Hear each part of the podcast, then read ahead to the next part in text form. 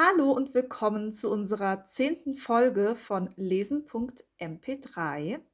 Ich bin Biene. Ich bin Annika. Und ich bin Gordon. Ja, wie ihr merkt, äh, ist Laura wie angekündigt in der letzten Folge heute nicht mit dabei. Sie hat einfach im letzten Jahr zu gute Bücher gelesen, beziehungsweise, wie sie es ausgedrückt ja, hat, äh, zu, zu wenige Bücher. Aber ich hoffe, ihr könnt auch mit uns heute mal wieder vorlieb nehmen. Mhm. Genau, und wir wollten äh, heute natürlich im Anschluss an die letzte Folge über unsere Flops des letzten Jahres, des Jahres 22, reden. Mhm. Aber wie immer beginnen wir natürlich erstmal mit unserem aktuellen Lesestatus. Und ja, dazu lade ich ein, Annika anzufangen. Ja. Ja, das ist ja sehr schön. Vielen Dank. ich lese gerade ein Buch und höre gerade ein Buch. Ähm, das Buch, das ich lese, ist Durch das große Feuer von Alice Wynne. Und ich glaube, das könnte dir, Biene, echt gut gefallen. Okay. Denn es hat mich, ähm, es erinnert mich sehr an Feldpost von Mechthild Bormann, also von dem, was du davon erzählt hast.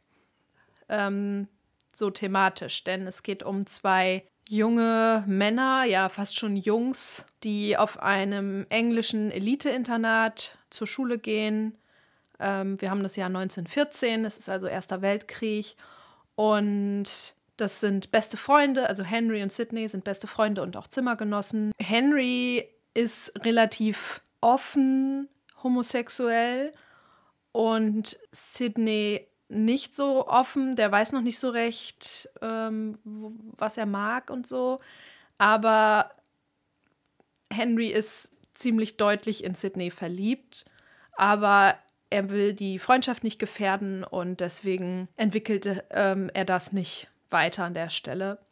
Und ähm, die beiden sind sehr eng zusammengeschweißt, als Henry sich dann zum Dienst an der Waffe meldet und nach Belgien geschickt wird. Und dann kriegen wir eine ganze Weile Briefe zwischen den beiden und irgendwann wird Sidney dann auch eingezogen und die beiden sind zusammen an der Front an der Stelle bin ich jetzt auch gerade. Ich habe jetzt vielleicht ein Drittel gelesen. Und es ist sehr heftig. Also es wird wirklich viel vom Krieg und vom Kriegsschauplatz beschrieben. Und ja, es ist ganz, ganz furchtbar. Ähm, es ist aber auch eine total schöne Geschichte. Also diese Freundschaft und auch diese Liebe zwischen den beiden, die sich irgendwie entwickelt in dieser Zeit, wo man nicht homosexuell sein durfte. Und ja, es ist ein sehr interessantes Buch und ich bin sehr gespannt, was da noch alles passieren wird. Mhm. Genau. Ich habe auch ein bisschen Schiss. Mhm. Ja. Das ist mir. Ja, es kann natürlich sehr tragisch werden. Wird. Beziehungsweise ist fast ja. sicher, dass es tragisch wird. Ja immer, ja. immer wenn du davon erzählst, denke ich so, oh, das klingt voll gut, aber ich glaube, das ist mir zu heftig einfach, weil mhm. gerade dieses, ja zwei schwule Männer und dann in dieser Zeit ähm, und man kann sich ja irgendwie denken, dass es wahrscheinlich nicht besonders happy endet. Ich weiß nicht, das wäre mir, glaube ich, zu viel Trauma. Ja, also ich habe auch das Gefühl, dass das in eine sehr tragische Richtung geht, aber das Buch ist ja noch ziemlich lang. Also ja. ich weiß nicht, in welche mhm. Richtung das jetzt noch alles geht und wie lange die dann überhaupt an der Front sind und, mhm. und so es kann ja sein, dass es noch weit darüber hinausgeht und die Themen dann etwas leichter werden oder es zumindest irgendwie noch anders abschließt. Ja. Von daher ist ja nicht jedes Kriegsbuch gleich, auch wenn man das oft denkt. Aber ich glaube, das hat eigentlich mehr Varianten und mehr Interessantes so in sich, als man immer auf den ersten Blick denkt. Habe ich ja auch bei Feldpost gemerkt. Mhm. Ja, also ich finde es auch cool, dass ähm, der Schreibstil sehr abwechslungsreich ist. Also es werden zum Teil Briefe abgedruckt in Kapiteln sozusagen. Und dann wird wieder ein kleiner, Rück kleiner Rückblick gemacht, ähm, wie das war, als die an der Schule zusammen angefangen haben, also vor zwei, drei Jahren.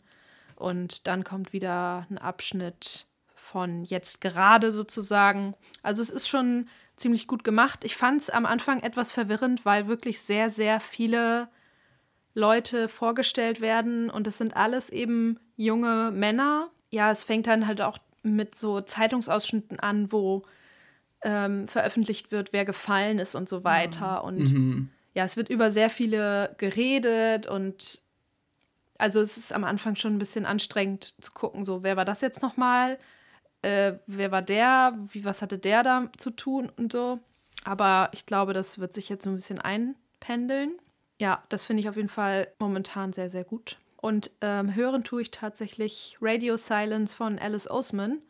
Das ist ja die Autorin von Loveless. Mhm. Da haben wir letztes Jahr zusammen ein Buch gelesen. Ja. Das wir auch alle gut fanden. Mhm.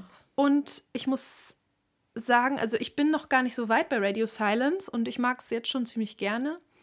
Ähm, da geht es um ein Mädchen, das eigentlich total die Streberin ist. Also sie tut alles für gute Noten und für die besten Voraussetzungen, auf ein gutes College zu kommen. Äh, sie hat aber quasi eine, ein Doppelleben sozusagen, weil sie, wenn sie zu Hause ist, so, so eher so ein nerdy Girl ist und ähm, ganz viele Serien guckt und äh, so cute Sachen anhat und sowas. Ähm, und sie ist Fan eines Podcasts ähm, und malt Fanart dazu und ist da sehr obsessiv. Dann findet sie heraus, dass jemand, den sie entfernt kennt, der Creator dieses Podcasts ist. Und ähm, freundet sich dann mit dem an und so. Und ich fand, bis jetzt ist schon so viel passiert, aber ich bin irgendwie erst bei 30 Prozent oder so. Ich weiß gar nicht, was da noch alles passieren soll. Mhm. Aber ich mag die Figuren total gerne. Ich mag, dass die Figur, ich will jetzt nicht verraten, wer das ist. Ich weiß nicht, ob das auf dem Klappentext verraten wird. Dass diese Figur, die der Creator von dem Podcast ist, dass der so Gender-Klischees total durchbricht und einfach so ist, wie er ist. Und das ist sehr erfrischend. Das macht ja. total Spaß zu mhm. lesen weil er einfach nicht ja darauf achtet, so, oh, das wäre jetzt aber wahrscheinlich unmännlich, dann mache ich das lieber nicht, sondern er macht einfach das, was er mag und worauf er Bock hat und dadurch wird er zu einer total interessanten Figur und eine sehr sympathische Figur. Ja, ich habe das ja vor ein paar Jahren gelesen und mochte das auch richtig gerne. Also ich muss das auch dringend mal rereaden. Ähm, magst ja. du uns noch kurz sagen, wie der deutsche Titel ist? Der ist ja ein bisschen anders, glaube ich, als der englische. Ach so. Äh, ich glaube, oh Nothing Gott. Left for Us, oder? Mm, ja, ja. Ja, ja, genau. Da wurde sich ja, glaube ich, ein bisschen aufgeregt, dass äh, sie den Titel geändert haben, aber das hatte so rechtliche Gründe auf jeden Fall, dass sie den Titel dann geändert ja. haben. Mm, ich glaube, Titelschutz, irgendwas ja, genau. in die Richtung. Ja, aber es ist Löwe, meine ich auch. Ja, Löwe, stimmt. Haben die auch mal ein Zugpferd? Ja, ich bin also gerade sehr zufrieden mit meinen beiden currently Readings und Listenings und gebe die Frage weiter an Biene. Ja, also ich bin eigentlich auch ganz zufrieden mit meinen sechs currently Readings. Ähm, ja, aber bitte stell sie nicht Nein, alle ich stell vor, sie nicht die Annika vor, gerade. Die Annika gerade. Nein, ist doch schön, dass du zwei Sachen gerade liest und hörst. Ähm, was ich aber gerade momentan besonders gerne lese, ist äh, Das Glück auf Gleis 7 von Anne Sanders, probably. Die ähm, Autorin gibt mir so ein paar Rätsel auf, weil ich glaube, dass sie äh, Deutsche ist, obwohl sie ständig in britischen Settings schreibt. Äh, sie hat nämlich, also sie wohnt in München mhm. und hat für die ähm, Süddeutsche geschrieben, deswegen gehe ich davon aus, dass sie äh, Deutsche ist. Ähm, aber ich glaube trotzdem, dass man ihr Pseudonym ist wahrscheinlich eins, Anne Sanders ausspricht. Ähm, auf jeden Fall geht es in diesem Buch auch wieder um ein englisches Setting und zwar um eine Pendlergeschichte, wie der Name schon so sagt.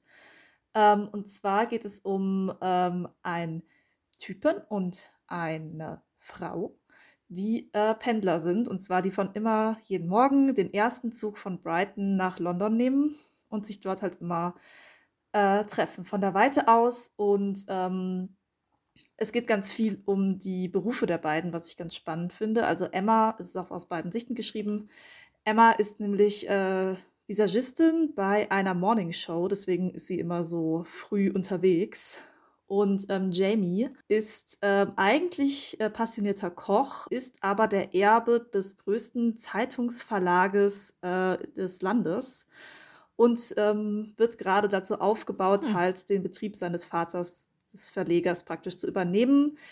Ähm, er ist aber nicht so besonders glücklich mit dieser Position und auch sehr aufgeregt immer auf den Fahrten dorthin, ähm, weil er auch so ein paar Probleme mit Angststörungen und Nervosität und so weiter hat. Und ähm, Emma dagegen ist halt eine total fidele Person. Sie liebt ihren Job, sie findet es richtig cool. Ähm, die, die Moderatoren, mit denen sie auch gut befreundet ist, immer zu schminken und diese täglichen Gäste, die neu reinkommen. Sie gibt da auch immer so ein bisschen ähm, Aufbauarbeit, gerade für Leute, die das erste Mal vor der Kamera sind. Sie ist auch so die gute Seele des Ladens irgendwie. Und ähm, das sind einfach so zwei Personen, die super unterschiedlich sind, ähm, die aber in diesem ja, Mikrokosmos-Zug dann aufeinandertreffen. Und das Problem ist, sie, Emma, ist in einer Beziehung mit einem Tyler, wo man aber merkt, das kriselt schon länger, die sind irgendwie schon seit Ewigkeiten zusammen, aber ich finde, die sollten schon lange nicht mehr zusammen sein. Er hat sie nämlich auch mindestens einmal betrogen und man merkt schon, sie ist schon offen, den Typen langsamer gehen zu lassen. Ich bin da auch stark dafür. ähm, Jamie ist so ein bisschen am Rumdaten. Ja, hat halt noch nicht so die richtige für sich gefunden. Aber ich finde es ein bisschen schade, dass dieses, ähm, sie sehen sich nur von der Ferne aus und ähm, kennen sich, aber kennen sich eigentlich noch nicht, dass es nicht so lange durchgezogen wurde. Also es war jetzt eigentlich schon so nach ein paar Fahrten, dass sie dann nebeneinander saßen und miteinander geredet haben. Mhm. Ähm, das hätte ich mir irgendwie so länger vorgestellt, aber so finde ich es auch sehr schön eigentlich, dass die so ganz oberflächliche Gespräche erstmal haben, aber dass so nach und nach immer ja immer tiefer wird und dass sie irgendwann merken, so, ja, diese Fahrten sind die Highlights, ist, ja, es ist Highlight meines Tages. Mhm. Und ähm, ja, es ist ganz süß. Er bringt ihr dann immer irgendwie so selbstgekochtes Essen mit, weil ähm, er sich dann doch wieder als Koch so ein bisschen ähm, ja wieder eine Aufgabe hat und ähm, ja, sie hört ihm bei den Problemen zu, die er vom Verlag erzählt und so weiter. Und das ist ganz, ganz süß bis jetzt. Also ich liebe es total. Das hat, ich bin, glaube ich, bei 25 Prozent erst, aber es ist so richtig schön. Es ist auch mein eines E-Book, was ich momentan äh, lese und es ist halt eine ganz locker, flockige, schöne Geschichte bis jetzt. Also ich mag es sehr gerne. Hm. Ah ja, es klingt schön. Braucht man ja. auch mal so eine locker flockige. Die Autorin hat auch schon einige Bücher geschrieben, aber die sehen sehr tutschig aus, finde ich. Das hat so einen neuen Look, der so ein bisschen mhm. besser aussieht. Sonst wäre ich darauf auch nie äh, gekommen, glaube ich. Anne Sanders. Anne Sanders. Anne Sanders. Für immer und ein Wort. Ich hatte so Cornwall-Geschichten normalerweise. Ja, es sieht nicht so geil aus. Ach, das. Ja, die kenne ich sogar. Wild at Heart und so. Ja. Mein Herz ist eine Insel. Ja, da finde ich die Nord das Neue auch sehr viel moderner ja. und zugänglicher. Bisschen jünger. Mm, das sieht ganz, ganz anders aus. Ja, aber cool, dass sie das nochmal so ein bisschen aufgehübscht haben für die neue Generation und dass es dir dann auch gut gefällt. Mm. Oh, hier steht eine in Deutschland lebende österreichische Schriftstellerin. Ah, okay. Ah ja, zu wissen. Soweit hat deine Research also nicht gereicht. Äh, nee, ja. meine Research ging nur nach Goodreads und nach Amazon. Ich weiß nicht, wo Annika ihre Quellen bezieht. Äh, Google. Oh. Ach Gott, Google ist das neu? Kenne ich gar nicht. Ich kann auch kurz anreißen, was ich gerade höre, aber da kann ich eh nicht so viel zu sagen. Das ist ähm, Ära von Markus Heitz, mein erster Markus Heitz tatsächlich, äh, den ich mir jetzt als Hörbuch zu Gemüte führe, weil das Ding, glaube ich, 800 Seiten hat als Buch. Und ähm, ich habe den zweiten Teil als Buch hier. Mhm. Dann möchte ich natürlich den ersten vorher mir zu Gemüte führen. Aber der zweite Teil hat irgendwie nur 500 Seiten, also ich weiß nicht, was da los ist. Nur. Ja, das ist, das ist eigentlich eine Kriminalgeschichte im Bette der Welt, in der Götter real wurden. Also es gibt da halt Götter in dieser Welt. Und zwar äh, nur diese nicht monotheistischen Götter, als irgendwie die griechischen Götter, die mhm. altägyptischen Götter, die Götter dem Hinduismus und so weiter. Aber ich finde, das hat gar nicht so eine große Bewandtnis. Eigentlich geht es sehr viel um irgendwelche äh, Fälle, die der Protagonist zu lösen hat, der eine traurige Familiengeschichte hat. Und da ist immer die Frage, ja, steckt da was Göttliches dahinter oder ist es ein irdisches Verbrechen? Was ganz nett und spannend ist. Aber ich muss sagen, ich merke irgendwie, dass es nicht mein Genre ist und dass es ein bisschen mir vorbeigeht. Aber ich muss auch sagen, ich bin jetzt bei 70 Prozent. Das, sowas könnte ich ja nie, das könnte ich dann ja nie weiterhören. Ja, also bei Hörbuch, vor allem wenn es so lang ist. Ich höre das einfach nebenbei und denke mir so, ja, interessant, ne? okay. ja.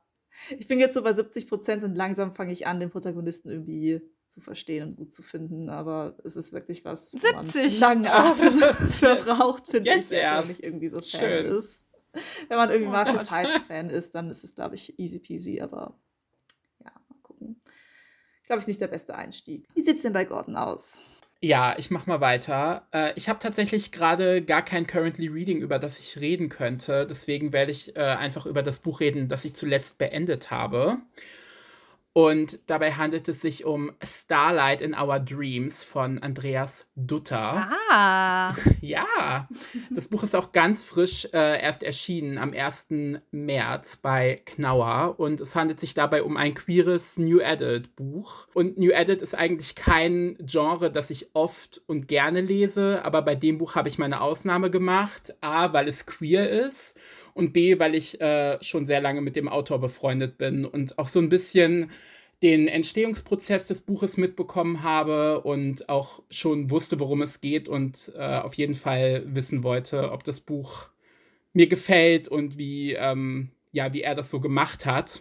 Mhm. Und ich muss sagen, ich war echt sehr begeistert davon. Also alle von euch, die gerne New Edit lesen, aber auch alle, die ähm, gerne Jugendbücher und so Coming-of-Age-Bücher lesen, ähm, sind damit, glaube ich, gut beraten, weil es sich trotz des New Adult-Genres auch manchmal sehr jugendbuchmäßig gelesen hat, einfach weil der Protagonist auch noch sehr unsicher ist, gerade was so sein Selbstwert angeht und seine Sexualität und so weiter. Und das fand ich sehr gut gemacht. Ja, in dem Buch geht es um Felix, der eigentlich aus Österreich kommt, aber ähm, er zieht nach Irland, weil er dort auf die Universität gehen möchte. Und ja, dort lernt er am ersten Tag direkt Owen kennen, der dazu verdonnert wird, ihm äh, die Uni zu zeigen. Owen ist nämlich schon länger an der Uni, ist auch, glaube ich, schon fast fertig. Ähm, und äh, ja, wird jetzt so als Tourguide benutzt, um den neuen Anwärtern oder den neuen Studierenden äh, die Uni zu zeigen. Und die beiden verstehen sich am Anfang nicht wirklich gut. Also Felix ist sehr unsicher, aber hat auch manchmal so einen lockeren Spruch auf den Lippen und Owen ist sehr grumpy. Also mhm. lässt Leute nicht gerne an sich ran, ist, erscheint immer so ein bisschen schlecht gelaunt und ähm, so haben die beiden halt keinen besonders guten Start miteinander. Aber im Laufe der Geschichte treffen die beiden sich immer öfter mal so zufällig und auch mal gewollt, weil es in dem Buch auch eine Freundesgruppe gibt, die sich so ein bisschen überschneidet. Und irgendwann entschließen die beiden eine Wette einzugehen, weil Felix ist mega Fan von Astrologie und Sternzeichen und glaubt auch total daran und für Owen ist das einfach totaler Humbug und Quatsch. Und er will davon nichts wissen und so gehen die beiden eine Wette ein, dass Owen verschiedene Typen daten soll und Felix äh, sagt dann voraus anhand der Sternzeichen, wie diese Dates ablaufen. Die Idee fand ich einfach cool und mega witzig. Und ich mochte die Umsetzung auch mega gerne, weil es super viele witzige Momente gibt und peinliche Momente. Und man weiß halt schon, Felix und Owen sollen halt Endgame sein ähm, aber dieser Weg dahin, ähm, wie die beiden sich halt immer mehr so anfreunden und diese Antipathie, die sie am Anfang füreinander gehegt haben, halt immer mehr ablegen, das war halt super cool zu lesen. Obwohl ich ja nicht so der Fan von äh, Enemies to Lovers bin, hm. war das schon echt gut gemacht, weil ich die beiden auch ohne einander, also so als einzelne Individuen, total gerne mochte und super interessant fand, weil hier stand die Liebesgeschichte gar nicht so im Vordergrund. Es ging auch viel um diese Struggles, die die beiden halt haben mit, mit ihrer Sexualität, mit ihrer Familie, mit Freundschaften und so weiter. Und hier wird sich einfach auch genug Zeit um die beiden als Einzelpersonen genommen, was ich finde, dass in New Adult Büchern oft äh, zu kurz kommt. Ja. Da ist dann nur die, die Beziehung quasi, ist die Figur. Das kann ja, irgendwie nicht. Genau, und das war in dem Buch gar nicht so. Also es war halt immer so unterschwellig da, dass man so gedacht hat, okay, was passiert jetzt mit den beiden, aber es geht auch ganz viel um die beiden halt alleine. Und das fand ich cool. Und was ich halt auch mega gerne mochte, ist, dass ich in dem Buch Andy einfach so in jeder Zeile wiedererkennen konnte, weil ich ihn halt so gut kenne und so lange kenne und ich einfach gemerkt habe, dass dieses Buch das Buch ist, was er unbedingt schreiben wollte und wo er am meisten auch von sich selbst irgendwie hat einfließen lassen.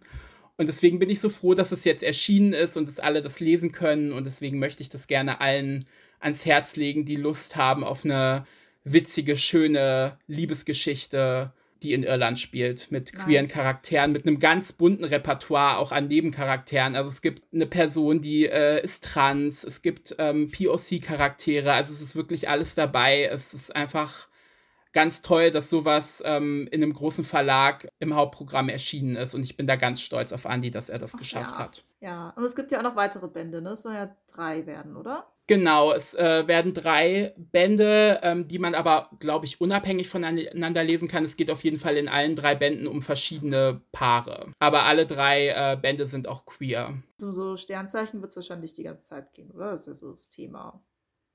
Probably. Ja, Genau, also dieser, die, die Reihe heißt auch Zodiac Love, also es geht in allen drei Teilen um Sternzeichen. Und das finde ich halt super interessant, weil am Anfang jeden Kapitels hat man halt immer noch so einen Satz oder zwei äh, über Sternzeichen und was manche Sternzeichen bedeuten. Und ähm, ich konnte da echt noch ein bisschen was lernen, weil ich mich da überhaupt nicht auskenne.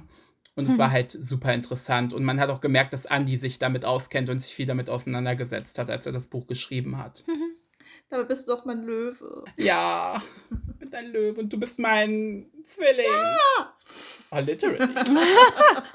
ich bin Steinbock. Oh nein. Ja. Ja, dann sind wir, glaube ich, fertig mit unseren Currently Readings. Dann kommen wir mal zum eigentlichen Thema unserer Folge und zwar unseren Flops, dum, Büchern, die wir gehasst haben im letzten ja, Jahr. Ja, und ich muss anfangen. Yay. Annika. Oh nein, Annika. Also, Fang an, hau raus. Es ist ja so, dass ich Bücher schnell abbreche, wenn ich sie nicht mag. Ähm, deswegen habe ich jetzt auch gar nicht so krass viele Hassbücher. Praktischerweise mhm. sind es aber zwei. Und das erste, das ich euch vorstellen will, ähm, das war einfach eine riesen Enttäuschung. Und ich weiß auch nicht, warum ich das so kacke fand und so viele andere Leute das so toll fanden. Weil wenn ich mir die Goodreads-Rezensionen angucke, dann sind viele so vollends begeistert und geben fünf Sterne und sind so, oh mein Gott, das war unglaublich und äh, begeisternd und ja. Hm. Hm. Du bist halt noch like other girls. Ich wollte es so sehr lieben. Vor allem, weil ich das Cover sehr mochte. Ich mochte die Aufmachung. Ich liebe den Verlag.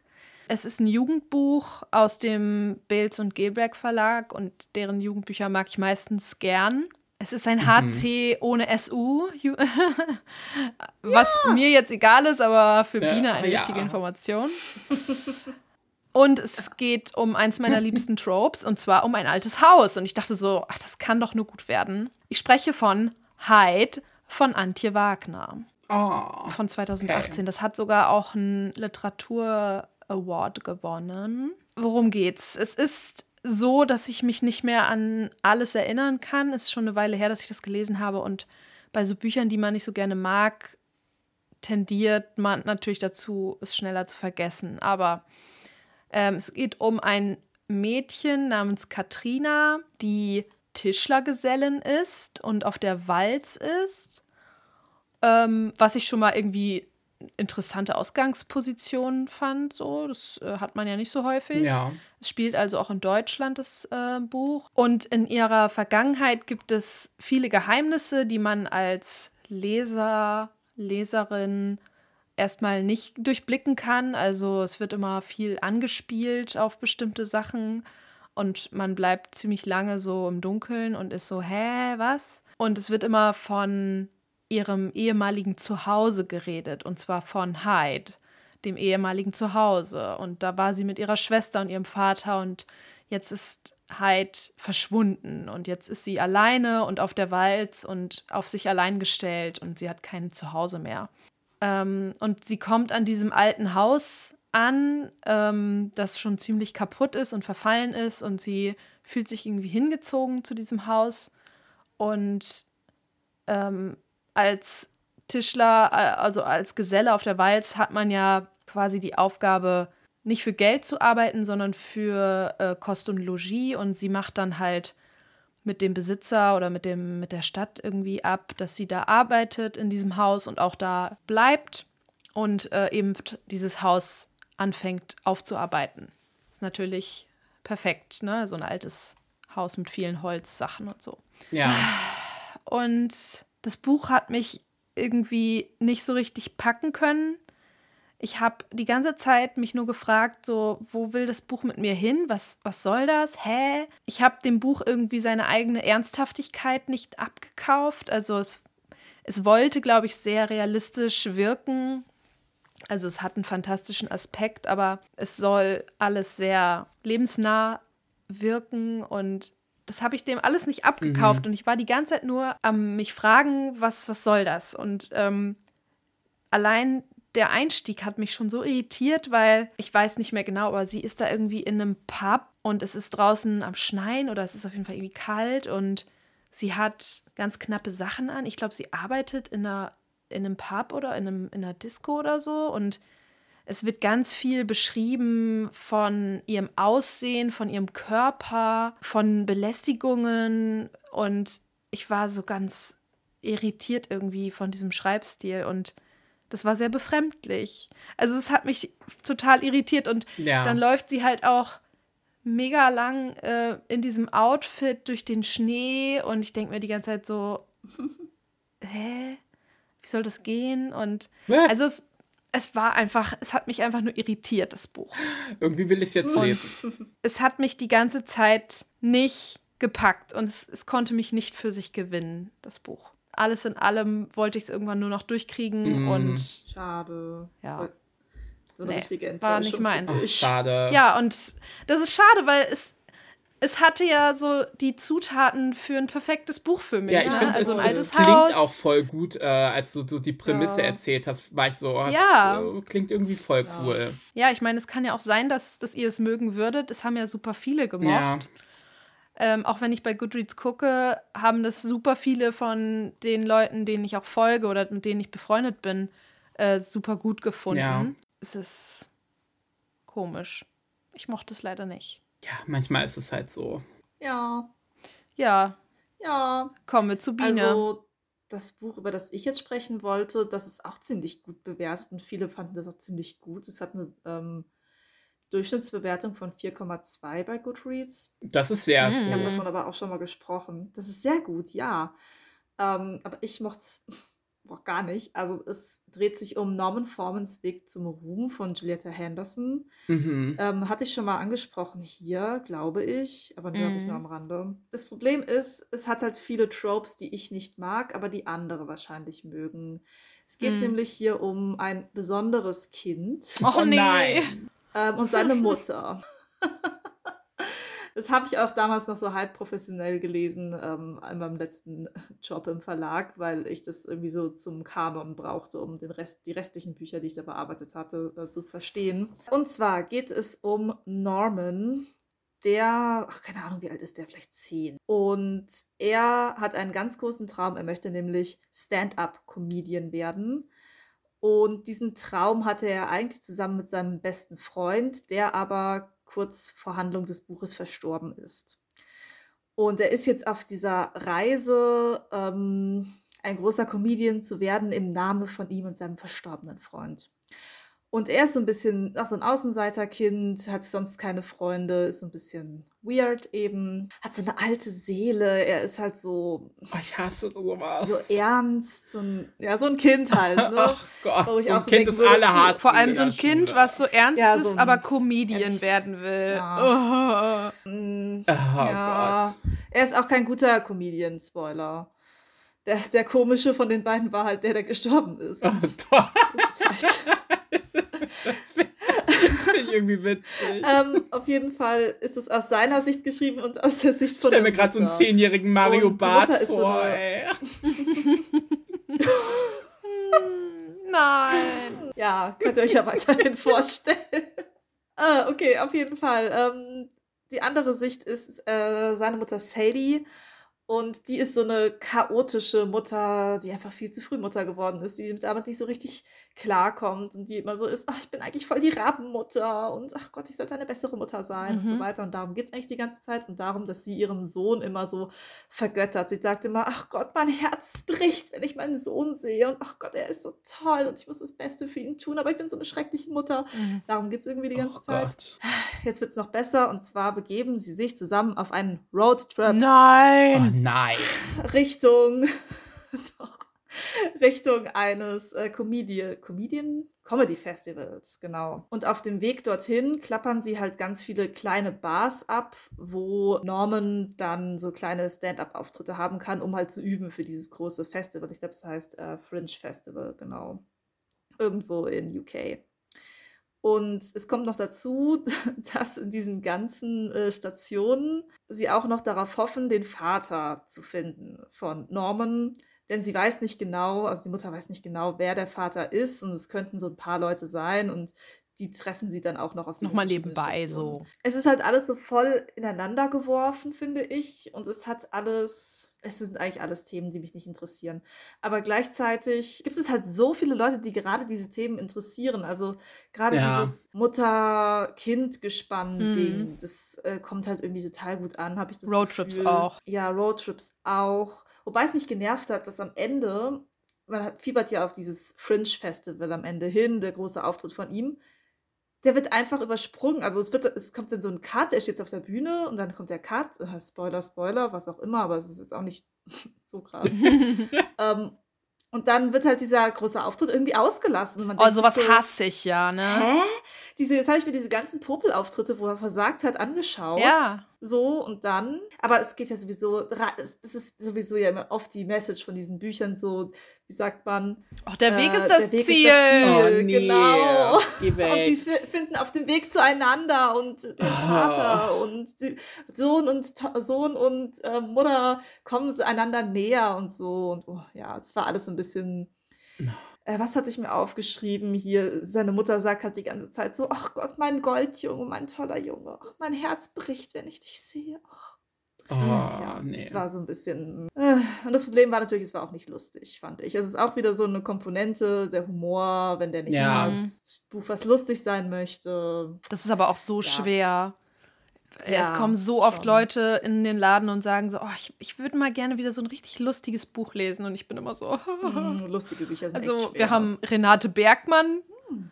Das finden viele Leute lustig, aber manche finden das auch gar nicht lustig oder so Susanne Fröhlich, was weiß ich, oder dann sowas wie Heinz Strunk, das kann ja auch auf eine Art lustig sein, halt so schwarzer Humor und oh Gott, es ist echt schwierig, weil die Leute können das dann meistens auch gar nicht so eingrenzen, was für eine Art Humor sie meinen. Ja, das kann halt schnell failen. Ich habe dem Buch trotzdem noch drei Sterne gegeben, einfach weil es gut geschrieben war, muss ich sagen. An sich kann ich jetzt nicht sagen, dass es ein schlechtes Buch war. Also ich weiß, dass total viele es gut finden, finden ja auch total viele gut. Ich weiß nicht grottig, aber ja, es war halt. Es war halt nicht für dich. Nichts für mich tatsächlich, ja. Ja. Ja, wie in meinem Fall ja auch. Genau. Also ich habe auch tatsächlich nur einem Buch zwei Sterne gegeben letztes Jahr und darunter hatte ich halt auch nichts. Deswegen, deswegen sind meine Flops halt einfach diese drei Sterne Bücher. Aber so viel zu meinem ersten Flop. Was sagt denn Gordon? Ja, ich mache mal weiter mit meinem ersten Flop. Und zwar handelt es sich hierbei um Kaffee con Lychee von Emery Lee. Das, uh.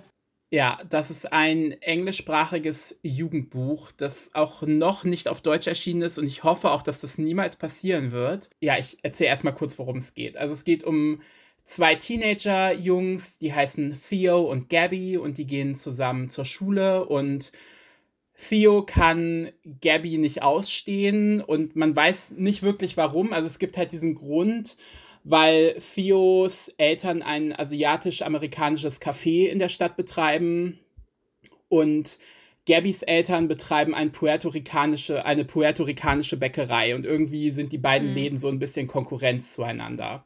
Und deswegen hat Theo sich irgendwie gesagt, okay, den Typen kann ich nicht ausstehen. Irgendwann passiert es dann aber, dass in der Stadt äh, ein ganz hipper neuer Laden aufmacht, der so Instagram-worthy äh, Gebäck verkauft und Bubble Tea und alles Mögliche und diese ganzen Sachen, die sich halt gut so auf Social Media zeigen lassen. Und natürlich rennen dann alle Leute dahin. Und die beiden Geschäfte der Eltern der Protagonisten stehen dann so ein bisschen vor dem Konkurs, also sind kurz davor, pleite zu gehen. Und dann beschließen die beiden, obwohl sie sich ja nicht leiden können, aus welchem Grund auch immer, irgendwie zusammenzuarbeiten, um äh, das zu verhindern, dass äh, ihre Eltern halt pleite gehen. Ähm, also fangen sie an, selber Gebäck und Getränke und so zu machen und das heimlich an ihrer Schule zu verkaufen, um damit halt Geld zu verdienen, um ihre Eltern zu unterstützen. Das schreit und, nach Salmonellen. Das schreit nach Salmonellen, ja, auf jeden Fall. Ich fand die Prämisse sehr cool, weil ähm, ja einfach dieses Thema mit dem, mit dem Gebäck und mit dem Bubble Tea und wir machen das jetzt alles selber und machen das so richtig toll und arbeiten zusammen Hand in Hand, obwohl wir uns nicht leiden können. Das Problem, was ich mit dem Buch hatte, war einfach, dass Theo ein komplettes Arschloch war. Also ne, es ist kein Spoiler zu sagen, dass die beiden sich irgendwie ineinander verlieben und dass es halt so eine Liebesgeschichte zwischen den beiden gibt. Und es ist auch Enemies to Lovers. Aber ich, ich erstmal habe ich nicht verstanden, warum Theo Gabby so dermaßen hasst, weil er einfach durchgehend ein komplettes Arschloch ihm gegenüber war. Also es war wirklich, also ich habe mir auch aufgeschrieben, dass dieses Buch Mobbing romantisiert. Also oh. Gabby wurde halt straight up von Theo gemobbt, weil es, die arbeiten da halt schon zusammen und es gibt so eine Szene, ich kann mich nicht mehr genau erinnern, wo Theo Gabby irgendwie durch die ganze Stadt schickt, um irgendwelche Sachen einzukaufen für deren ähm, Gebäck und so weiter. Und Gabby dann einfach irgendwie stundenlang zu Fuß unterwegs ist, äh, um das zu holen. Und Theo hat es halt nur gemacht, um ihn loszuwerden. So, ach ja, ich habe jetzt keinen Bock auf den, ich schicke den jetzt durch die ganze Stadt. Voll mhm. sympathisch. Und dann gab es halt eine Szene relativ am Ende, wo die beiden schon so ein bisschen ja, ich, nicht zusammen sind, aber sich angenähert haben und dann werden sie halt von dem Vater von Theo entdeckt und ähm, der weiß halt nicht, dass sein Sohn schwul ist und auch wegen der Kultur und so weiter ähm, soll er das auch nicht erfahren. Und dann ähm, ist Theo hinterher total angepisst, weil Gabby äh, ihn nicht verteidigt hat vor seinem Vater. Also Theo hatte irgendwie erwartet, dass Gabby so sagt, ja, lassen Sie uns in Ruhe, wir stehen dazu, dass wir zusammen sind und bla bla bla. Aber Gabby ist halt auch nicht geoutet und einfach zu erwarten, ja. dass mein Boyfriend, mit dem ich irgendwie seit zwei Tagen zusammen bin, ich weiß halt nicht, ob die zusammen waren, aber halt der Junge, mit dem ich irgendwie ne, was habe, das einfach zu erwarten, dass der sich so einfach outet und sich in so eine gefährliche Situation bringt. Ja, es ist irgendwie ein bisschen halt, zu viel verlangt. Ja, also ich, also generell das, das größte Problem waren halt für mich wirklich die Charaktere. Ich konnte halt für die beiden nicht routen, weil ich Fio einfach so schlimm fand. Und ich fand auch die ganzen Nebencharaktere, es gibt noch so ein paar Freunde von denen, die auch so mithelfen bei dem ganzen Ding. Und die fand ich auch alle unsympathisch. Und ich weiß nicht, wenn ich eine Liebesgeschichte lese, muss ich halt die Charaktere auch irgendwie mögen und für deren Beziehungen äh, routen und ich habe einfach die ganze Zeit gehofft, dass die beiden nicht am Ende oh zusammenkommen no. und dass Gabby ganz weit wegläuft. Oh. Also ich habe das Buch als Hörbuch gehört, hätte ich es äh, normal gelesen, hätte ich es auch abgebrochen. Also dann hätte ich mich da nicht durchgequält, aber dadurch, dass ich es halt gehört habe und immer so nebenbei hören konnte, war es okay. Aber generell merke ich immer, immer mehr, dass Emery Lee kein äh, Autorin für mich ist Einfach weil ich das äh, Buch davor auch schon nicht mochte. Also es ist jetzt das zweite Buch von Emily, Emery Lee äh, gewesen, was ich gelesen habe. Und ja, es ist einfach nicht mein, mein Geschmack, weil die Charaktere mir einfach mhm. nicht äh, gefallen. Und das war mein erster Flop leider. Nachvollziehbar. Ja, voll. Ja, dann gebe ich direkt mal wieder weiter an Annika. Was ist denn dein zweiter Flop? Also, mein zweiter Flop ist ein Buch, das Biene toll fand. Uh jetzt bin ich sehr oh gespannt, was du jetzt hier sagst. Ja. Und auch eine Kollegin von mir hat das letztens gelesen und die war so in der Mitte. Also die fand es nicht furchtbar, die fand es aber auch nicht toll, die konnte es nicht so richtig benennen. Du hast das hier, glaube ich, auch schon mal vorgestellt. Ich weiß jetzt aber nicht mehr, ob du es äh, groß vorgestellt hast oder nur kurz angerissen hast. Deswegen werde ich mich jetzt auch nicht so viel mit, äh, dem, mit der Beschreibung aufhalten. Es handelt sich um gute Nachbarn von Therese N. Fowler. Oh no. Okay. Toll, erzähl oh, weiter. No. ja, jetzt wo ich noch mal so darüber nachgedacht habe, warum ich das blöd fand, konnte ich es auch gar nicht so mit einem Satz beschreiben. Es geht in dem Buch um einen Vorort in den USA und da scheint alles äh, in Ordnung zu sein. Und da wohnt eine alleinerziehende Mutter mit ihrem Sohn. Der Sohn ist bald mit der Schule fertig und möchte auf ein College gehen und braucht aber auf jeden Fall ein Stipendium. Da der aber sehr ähm, talentiert ist, so musikalisch, äh, denken die, das könnte auf jeden Fall klappen. Xavier, also der Sohn, weiß nicht so recht, wo er hingehört, weil seine Mutter schwarz ist, sein Vater allerdings weiß. Und ja, er ist eben so ein typischer Jugendlicher, der noch nicht so richtig weiß, wo er hin will mit seinem Leben. Und neben denen zieht eine neue Familie ein, und zwar die Whitmans mit zwei Töchtern. Äh, die eine Tochter ist so in Xaviers Alter, die, eine, äh, die andere Tochter ist noch klein. Und ja, das ist so die perfekte weiße Familie mit dem amerikanischen Traum. Aber da steckt ganz viel hinter dieser Fassade, was man auf den ersten Blick nicht sieht. Und eigentlich ist das wieder so ein Buch, was als Rezept genau das ist, was ich gerne lese. Also das hat mich vom Plot her total erinnert an so Bücher von Celeste Ing, die ich ja sehr liebe. Trotzdem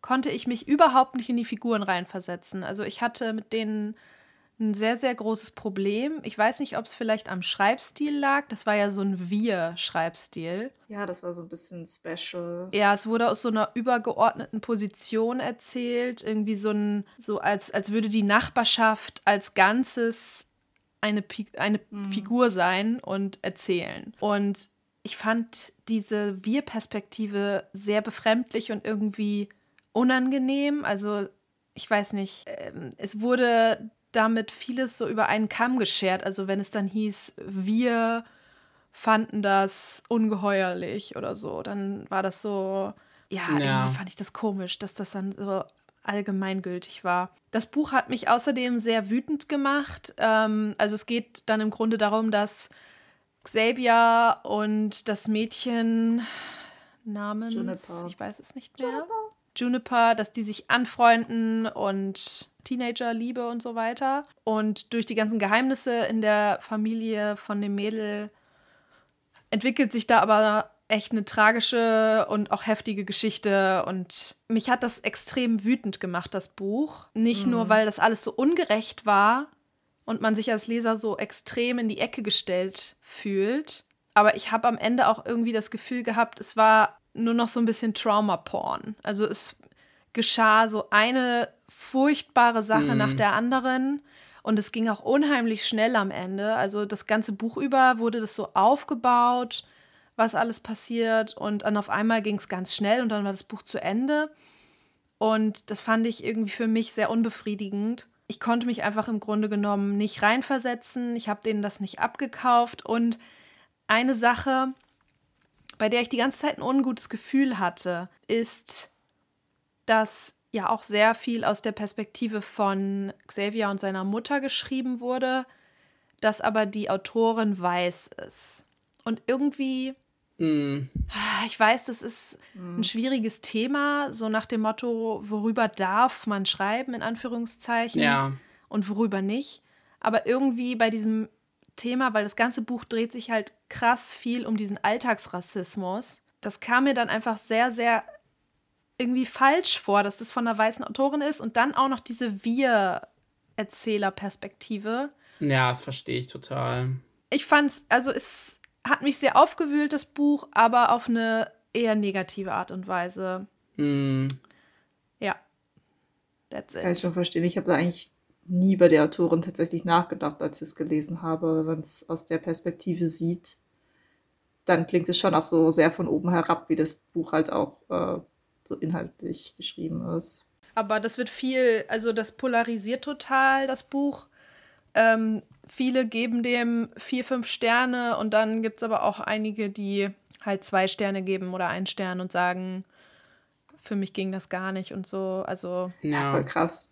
Voll interessant, ja. wie du das so erlebt hast und wie ich das so erlebt habe. Weil ich fand gerade diese Wir-Perspektive ja. irgendwie voll gut und interessant. Weil halt da wirklich dieses, dieses mhm. fast schon Richtende von dieser weißen Vorstadtgesellschaft über allem geschwebt hat, was ja irgendwie so eine, eine ja. weitere Perspektive über diese ganzen furchtbaren Alltagsrassismus-Geschehnisse in diesem Buch darstellt. Und das fand ich irgendwie total interessant gemacht. So ein bisschen wie in so einer griechischen Tragödie der Chor, der immer alles, äh, der das Volk darstellt und ja. das dokumentiert. Deswegen fand ich das irgendwie so eine ganz coole Art, das zu erzählen. Mhm. Und auch das Ende, ich war am Ende halt irgendwie so voll aufgewühlt und schockiert und alles, auch ich weiß noch, was du meinst mit diesem, dass die ganze Zeit schlimme Dinge und schlimme Dinge und schlimme Dinge aufeinander gefolgt sind. Es kann natürlich schnell kippen in, oh, okay, es ist unglaubwürdig und too much. Das habe ich früher auch oft gesagt. Ich meine, es ist ja auch nicht unrealistisch. Ja, eben, es ist halt oft so, dass ähm, schlimme Dinge schlimme Dinge hinter sich herziehen. Ne? Das ist gerade ein, ein Rassismus-Ding ja. und Diskriminierungsaspekten ja leider eine Realität. Ähm, deswegen hat mich, fand ich das eigentlich nicht so störend für mich, aber kann ich verstehen, was du meinst. Gerade wenn du keine Authentifikation. Also für hast. mich war es einfach dann zu schnell äh, aufeinanderfolgend. Mhm. Ja, es ist sehr knapp gehalten. Und dann auch zu wenig ausgearbeitet. Also ja. es war mir dann irgendwie so, oh, ich habe noch zwei Kapitel Zeit, äh, da passiert noch das und das mhm. und das. Äh, mhm. Ja, äh, ist halt mhm. so. Und ich bin so ja. in der Luft und bin so, was? Äh, uh. In der Literaturtheorie also, würde man sagen, sehr viele Leerstellen gelassen zur Interpretation. ja. Ja, und dann an den Stellen, wo ich eigentlich mehr Aufarbeitung gebraucht hätte, sozusagen, oder für wichtig erachtet hätte, war es hm. dann halt nicht. Ja, kann voll verstehen, was du meinst. That's it. Äh, ich, ich gebe das Mikro an Biene weiter. Ähm, ja, mein zweiter Flop aus dem letzten Jahr ist die Radioschwestern Band 1, oh. Ah. Klänge einer neuen Zeit von Eva Wagendorfer. Zu dem Buch kann ich echt insgesamt nur sagen, dass es einfach so durchschnittlich, langweilig war. Mhm. Also, es war für mich so ein Versuch, mal wieder einzusteigen in dieses Neo-Histo-Genre. Das Ganze spielt 1927, ist auch Anfang einer Reihe ähm, und es geht da eben um drei Frauen, die in der Radiobranche äh, Fuß fassen wollen. Ähm, was mich auch so ein bisschen angesprochen hat, ist, dass es halt äh, in Frankfurt spielt in den 20er Jahren und äh, ich komme ja aus Frankfurt und hatte immer wieder Lust, ja, mir Frankfurt in den 20ern anzuschauen. Das ist ja oft so was die LeserInnen, glaube ich, anspricht bei diesen Neo-Histostoffen. Man möchte irgendwie in eine vergangene Zeit auf unterhaltsame Weise irgendwie eintreten. Das war auch so meine Motivation irgendwie. Ja, auf jeden Fall geht es um Gesa, Inge und Margot. Das ist richtige Annika-Namen, finde ich. Hallo? Hä? Ja. Ja, Mareile könnte auch mitspielen. ja, ja, ja, okay. Gesa, Ingeborg, Margot. Malve. Genau. Malve, Mareile. Wobei ich Margot, ich finde Margot ja cool, wenn das T nicht da ist. Margot, Margot finde ich cool. Ja, mein, so, wie mein, so wie mein äh, Pseudonym Margot Dobson.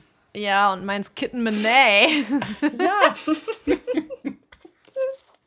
auf jeden Fall wollen die auf verschiedene Art und Weise halt ähm, ja, in dieses Radiogeschäft einsteigen, da fängt das Radio halt wirklich an zu boomen und es ist so, Frankfurt ist so einer der Vorreiter, zusammen mit Berlin natürlich, ähm, so einer der ersten großen Radiosender zu werden. Das finde ich ganz, fand ich auch ganz spannend, so als Prämisse, weil ich darüber halt gar nicht so viel weiß, aber irgendwie, ich wusste auch nicht, dass Frankfurt da so ein Vorreiter war, finde ich irgendwie spannend. Gesa zum Beispiel möchte Hörspielsprecherin werden. Das war auch ganz interessant tatsächlich zu sehen, dass Hörspiele halt damals ein riesiges Event war, wofür auf Zeppelins äh, irgendwie Werbung gemacht wurde uh. und alles, was live noch gemacht wurde im Radio. Mhm. Das kann ich mir heutzutage gar nicht mehr vorstellen, aber richtig cool eigentlich. Also das war ein interessanter Aspekt tatsächlich. Dann äh, Inge möchte Sängerin werden im Radioorchester und so weiter und ähm, ja, ganz groß rauskommen über das Radio eben. Und Margot möchte so äh, Cellistin werden, beziehungsweise ist Cellistin im Radioorchester, aber eben die einzige Frau und hat da die ganze Zeit Probleme, sich zu behaupten. Also es klingt mhm. ja erstmal, klingt erstmal echt interessant. Ja, ich finde, es klang auch gut, interessant. Ähm, sie haben auch alle so ihre Love Interests tatsächlich, so den Intendanten und dann so einen anderen Typen aus dem ähm, Orchester oder so ein Reporter, was auch immer. Die sind aber alle super grau in grau. Auch die, Mädels finde ich leider sehr austauschbar. Also ich habe mhm. irgendwann habe ich aufgegeben, so zu gucken, wer ist jetzt eigentlich wer. Also irgendwie mhm. fanden sie es nicht distinkt unterschiedlich, außer die eine Sängerin, die so ein bisschen sich dann im Nachtleben auch rumgetrieben hat. Ähm, man hatte das Gefühl, Inge, die Sängerin, ist so ein bisschen die extrovertierteste, dann war Margot die introvertierteste und Gesa war irgendwas dazwischen. Und das waren so die Traits, wo man sie auseinanderhalten konnte. Aber ansonsten war halt alles sehr ähnlich an die Typen kann ich mich mm. überhaupt nicht mehr erinnern. Da fand ich auch keinen von interessant, muss ich sagen. Ja. Generell kann ich mich an sehr wenig aus dem Buch erinnern. Es kam mir halt vor, also ich habe es auch als Hörbuch gehört, wie so eine Soap als Hörbuch, was man so hört, aber dann auch direkt wieder vergessen hat. Ja. Fand ich eigentlich schade, weil, wie gesagt, es klang total an sich was Besonderes auch, aber war es dann im Endeffekt gar nicht. Und was für mich dann auch so den den Todesstoß dem Ganzen versetzt hat, ist eben, dass die ähm, Hörbuchsprecherin versucht hat, auch hessisch zu reden. Oh nein. Oh, das hast du erzählt. Oh. Ja, und es äh, war halt ganz schlimm für mich, weil es halt einfach so aufgesetzt und schrecklich mm. klang und ich mir denke, nee, aber ist das, das nett? Das, da würde ich mich immer jetzt interessieren, ob im Buch auch der Dialekt, also ob das da so ich glaube steht. Nicht. Ich glaube nicht, tatsächlich. Also sonst hätte sie es noch mehr übertrieben. Das hat sie jetzt nicht so besonders gemacht. Also sie hat es so auf schlechte Weise angedeutet, fand ja. ich. Und das war nicht gut. Und im Nachhinein dachte ich mir halt auch so, das wird jetzt erstmal mein letzter Ausflug in dieses Genre gewesen sein, weil es ist so, hat so ein bisschen meine Vorurteile über dieses Genre auch bestätigt, dass man zwar in so eine bestimmte Zeit hinein geht, aber es dann inhaltlich sehr oberflächlich bleibt. Leider. Das finde ich auch schade, weil ich denke mir auch immer so, wenn ich so ein Buch mit so einem speziellen Thema irgendwie lesen will, dann habe ich auch Bock, so richtig viel mhm. darüber zu erfahren und nicht nur so angerissen, weil dann brauche ich es mir ja nicht also dann kann ich mir auch einen Wikipedia-Artikel durchlesen. Und dass diese Frauen so blass geblieben sind, das ist, finde ich natürlich auch schade, aber Viele ähm, denken, glaube ich, auch, sie dürften die nicht so ausarbeiten, weil die potenzielle Leserin sich noch in sie hineinversetzen no. können soll. Weißt du? Das finde ich irgendwie immer blöd. Man muss so ein Mittelding finden, ne? Ja, ja, das geht halt immer zu Ungunsten der Geschichte irgendwie, leider. Ja, ja auf jeden Fall. Ja, weil wie gesagt, über das Radiowesen von damals hat man schon so ein bisschen was mitbekommen. Dann ist sie zum Beispiel, die eine musste dann einspringen als Sportreporterin, musste dann in Berlin irgendwie ein ähm, Fußballspiel kommentieren. Und das war irgendwie ganz interessant, dass sie sich dann irgendwie auf eine Tribüne setzen mussten und der eine musste irgendwie die Antenne halten und dann über Funk mit irgendwem reden. Also es war schon interessant so ein bisschen. Aber halt die Spannung und die Geschichte, diese Liebesgeschichte, um die es im Grunde geht, die war halt so uninteressant. Und so der Kern des Buches, der Rahmen war ganz nett, aber der Kern des Buches und einfach diese, diese inhaltliche Qualität hat gefehlt. Und dann bleibt es halt einfach ein okayes Buch, wo man aber jetzt nicht weiter irgendwie ins Genre oder in die hm. Reihe einsteigen würde. Naja. Also ist das eine Reihe, die weitergeht mit den gleichen mhm, Figuren? Ich glaube, es hat, ich glaube schon. Hat auf jeden Fall drei Bände. Ich kann mal schauen, ob im, nächsten Band die gleichen Figuren unterwegs sind. Weil irgendwie fand ich die relativ auserzählt. Okay, der zweite heißt Melodien einer neuen Welt. Der heißt dies Klänge einer neuen Welt. Mhm. Ähm, ja doch, es geht um dieselben Personen. Toll. Ah, aber dann in den 50ern. Also es gibt einen großen Zeitsprung. Hm. Hm, ist auch mal was anderes. Übrigens finde ich die Cover sehr schön. Die sind mal was anderes tatsächlich. Ah, okay. Es gibt einfach sehr viele Bücher, die so aussehen, deswegen hat mich das jetzt nicht so. Ja. Ist mir das nicht okay, in Erinnerung der zweite geblieben. Heißt, der zweite heißt Melodien einer neuen Welt und der erste hieß Klänge einer neuen Zeit. Also ja, ja das ist so also unterschiedlich. Dieses einer neuen. Das ist so oft, das ist, äh, das ist einfach nur maximal verwirrend. Wollt ihr auch noch meinen letzten Flop hören oder wie sieht's aus? ja. Okay. Doch, ja, dann mache ich mal weiter mit meinem zweiten Flop und ich würde gerne ein bisschen anders einsteigen. Und zwar ähm, bitte ich euch jetzt, euch mal vorzustellen, ihr hört ein Hörbuch und seid gerade dabei, ähm, weiß ich nicht, irgendwas im Haushalt zu machen. Vielleicht macht ihr gerade euer Katzenklo sauber, falls ihr eins habt. Ich glaube, ich habe mein Katzenklo sauber gemacht, während ich folgenden Satz in diesem Hörbuch gehört habe, den ich euch jetzt vorlesen oh werde. Also sperrt die Lauscher auf. Ihr Dekolleté war mit feinen Schweißperlen gesäumt, deren Geschmack Anno sich als zimtig vorstellte. Ihre Stimme bestätigte den Zimt, welchen Anno sich mit Zucker und mit Nudeln kombiniert zu seinem Lieblingsessen auserkoren hatte. und dieser Satz ähm, ist einfach so ziemlich alles, was ich über das Buch sagen kann. Es handelt sich um Nachtleben von Sabine Tambrea. Ach ja. Das Buch ist 2021 bei äh, Atlantik erschienen. Äh, der Atlantik Verlag gehört zu Hoffmann und Kampe. Und der Autor ist ein, ich würde sagen, relativ bekannter deutsch-rumänischer Schauspieler. Ich habe vorhin mal gegoogelt, ich habe aber noch keinen Film gesehen, wo er mitgespielt hat. Das Buch ist jetzt als Taschenbuch erschienen und es verkauft sich tatsächlich auch. Toll! Also ich bin ja gegen Buchverbrennung, aber manchmal sollte man vielleicht eine Ausnahme Boah, das, machen. der know. Satz war echt schlimm. Ja, ich sag's ja. Also, also nicht nur vom Satzbau, aber, aber so poetisch geschrieben. Ja, Nein. poetisch geschrieben. Ja, wartet mal, ja, wartet mal kurz. Warum das Buch mein Flop war. Also ich, ich habe das Buch, ähm, ich habe das Cover gesehen, was ich sehr schön finde mhm. ja, und habe dann gesehen, dass das Buch auf Bookbeat ist und habe gedacht, okay, ich höre mal rein. Es ist auch nicht besonders lang, also das ähm, gebundene Buch hat 176 Seiten, also es ist sehr kurz. Und dann habe ich das gehört und dachte mir die ganze Zeit so, was ist das? Was soll das? Und warum wurde das veröffentlicht? Und wer will mich eigentlich gerade verarschen? Und wer will mich eigentlich gerade verarschen? Wo sind die versteckten Kameras? Ähm, um das nochmal zu verdeutlichen, das Buch hat eine Durchschnittsbewertung auf Goodreads von 2,8, was oh. unfassbar niedrig oh, das ist. Ja fast also man sieht traurig. selten ja, man sieht selten eine Durchschnittsbewertung von unter drei. Mhm. Ich kann auch nicht ich würde gerne sagen, worum es geht. Aber dieses Buch hat keinen Plot. Also überhaupt keinen Plot. Also im Groben geht es um Anna und Anno.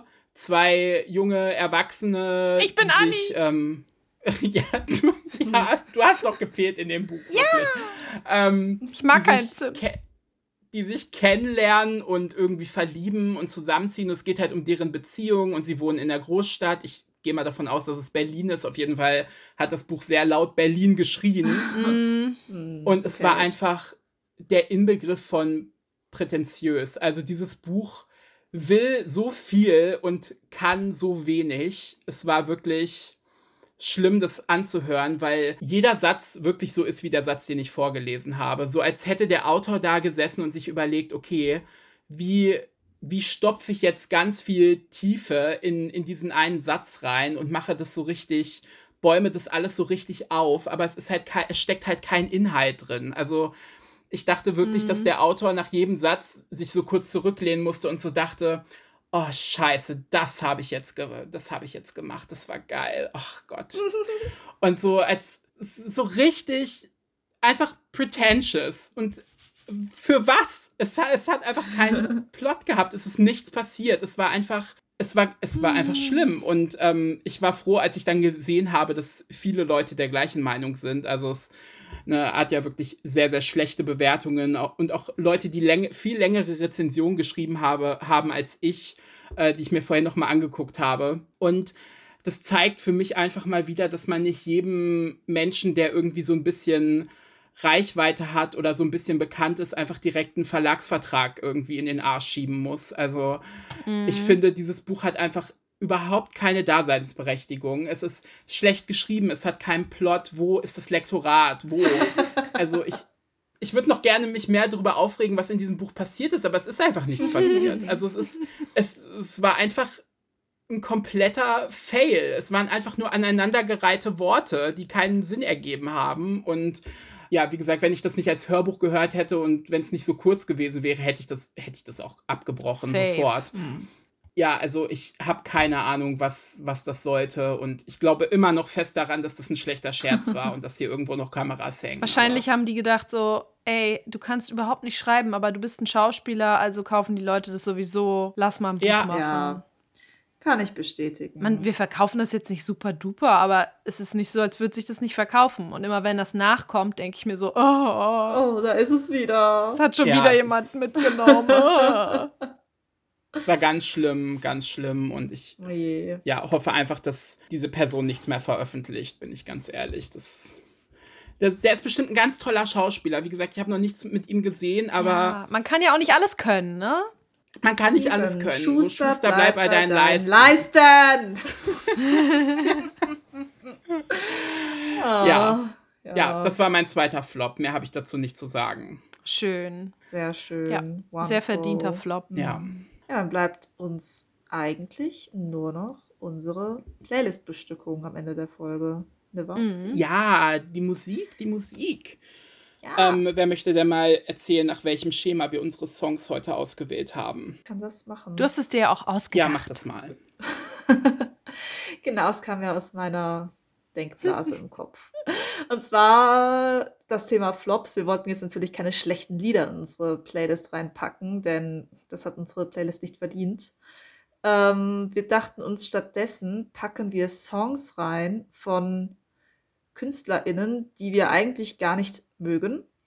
Aber manchmal gibt es ja doch dieses eine Werk, das man eigentlich nicht mögen möchte, weil man den Künstler nicht mag, aber man kann sich dem nicht entziehen. Aber man mag es irgendwie doch. Die Nadel mhm. im Heuhaufen. Ja. Genau. Und nach diesem Kriterium haben wir jetzt unsere Songs ausgewählt und ich bin sehr gespannt. Zum Beispiel, was Annika sich ja, ausgesucht hat. Äh, ich fand das sehr schwierig, aber ich habe dann mal meine älteren Playlists durchgeguckt und da habe ich ein Lied gesehen, was ich mag und dann habe ich geguckt, wer das singt und dann war ich so, huch, aha, das hätte ich jetzt gar nicht gedacht, dass das von der ist. Denn diese Sängerin oder Rapperin macht heutzutage, ja, sie singt auf Deutsch oder sie rappt auf Deutsch. Gott, Nina Chuba. Ja. Woher weißt du das? Ja, weil ich wusste, dass du ein Lied von der mochtest damals und äh, ja, ich habe halt ein Gehirn wie ein Elefant. Elefant. Ja, auf jeden Fall, es geht um I Owe You Nothing äh, von Nina Chuba aus dem Jahr 2019. Und ja, ich fand das Lied damals sehr cool. Es hat einen coolen Beat, so. Ich mochte das. Es war ein bisschen außergewöhnlich. Ähm, und mir war nicht klar, dass das von, von Nina Chuba ist. Ähm, ich, es ist nicht so, als würde ich ihre jetzigen Lieder hassen. Also da gibt es auch schon so das ein oder andere, was ich äh, mir anhöre. Aber ich höre sie jetzt nicht aktiv und äh, habe ihre Lieder nicht auf meinen Playlists drauf. Deswegen hat mich das überrascht. Ähm, genau, deswegen habe ich das Lied ausgesucht. Ja, cool. Schön. Okay, dann äh, ja, erzähle ich mal kurz über meinen Song. Ähm, und zwar handelt es sich um Mr. Percocet von Noah Cyrus. Ähm, das ist ja die kleine Schwester von Miley Cyrus. Und ich weiß gar nicht, wo ich das Lied entdeckt habe, ob das in meinem Mix der Woche war oder ob. Ich glaube, Andy hat mir das sogar gezeigt, äh, witzigerweise.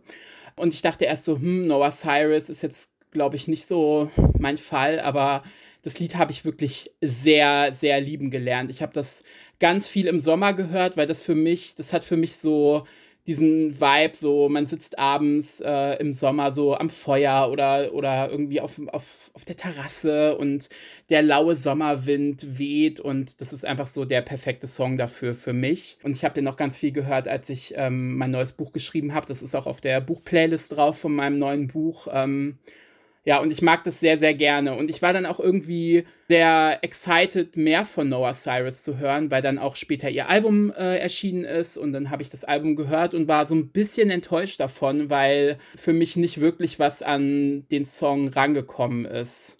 Also vielleicht muss ich es auch noch öfter hören, aber ja, für mich ist äh, dieser eine Song halt auf jeden Fall ganz oben bei mir und der Rest von ihr ist irgendwie nicht wirklich hängen geblieben. Und deswegen habe ich den ausgewählt. Mhm. Hm. Genau, und zwar mein Song äh, ist von einer Band, die jetzt äh, von sich hören hat lassen, und zwar von Lord of the Lost. Oh Gott, nein! Ja. oh Mann! Blood ähm, and Glitter. Ja. Sorry. Sweet and bitter. Die ja jetzt hier uns repräsentieren dieses Jahr beim Eurovision Song Contest. Mhm. Und daraufhin ähm, habe ich mir natürlich mal deren Musik zugute geführt. Ich muss jetzt nicht, muss jetzt sagen, sie sind jetzt nicht mein Favorite Pick. Ich glaube, da sind wir uns alle einig, ja. uns jetzt re repräsentieren. Allerdings finde ich, es hätte auch sehr viel schlimmer kommen können. Also eigentlich haben wir noch Glück gehabt. Ja. My melodies of hope. Lassen wir alles drin, Annika. Ja. Jetzt hört ihr mal, was wir uns hier Tag für Tag anhören müssen. Ja, ja da ich schneide, kann ich das immer noch am besten entscheiden.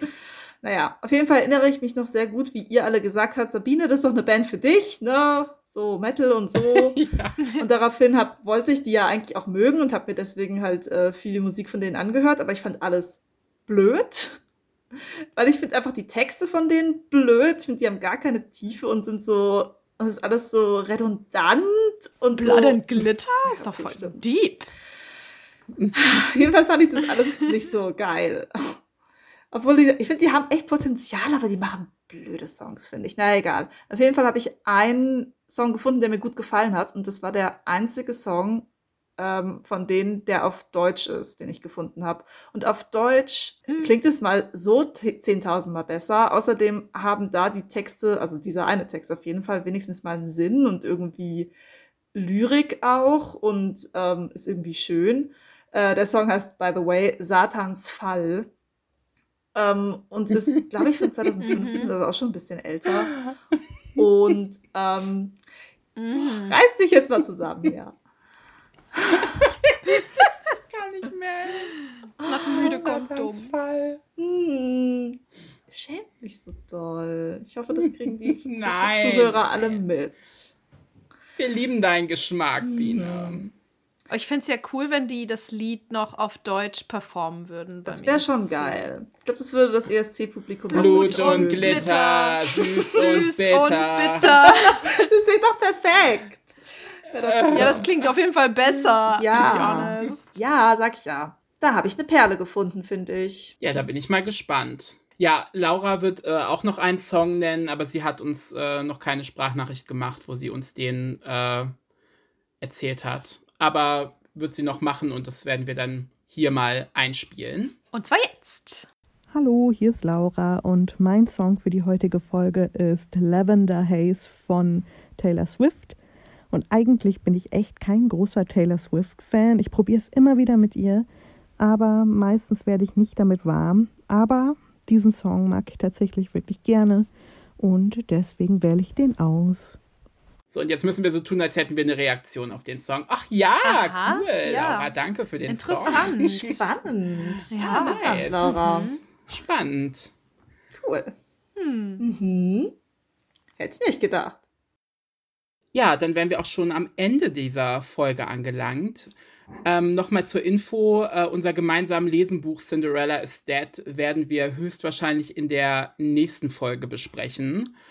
Ähm, ja, damit ihr Bescheid wisst, wir haben es nicht vergessen. Ähm, ja, aber wann diese Folge äh, kommen wird, können wir leider noch nicht sagen. Also, soweit können wir nicht vorausplanen, aber die nächste Folge, Folge 11, wird die Cinderella is Dead Folge. Und ja, gibt sonst noch irgendwas?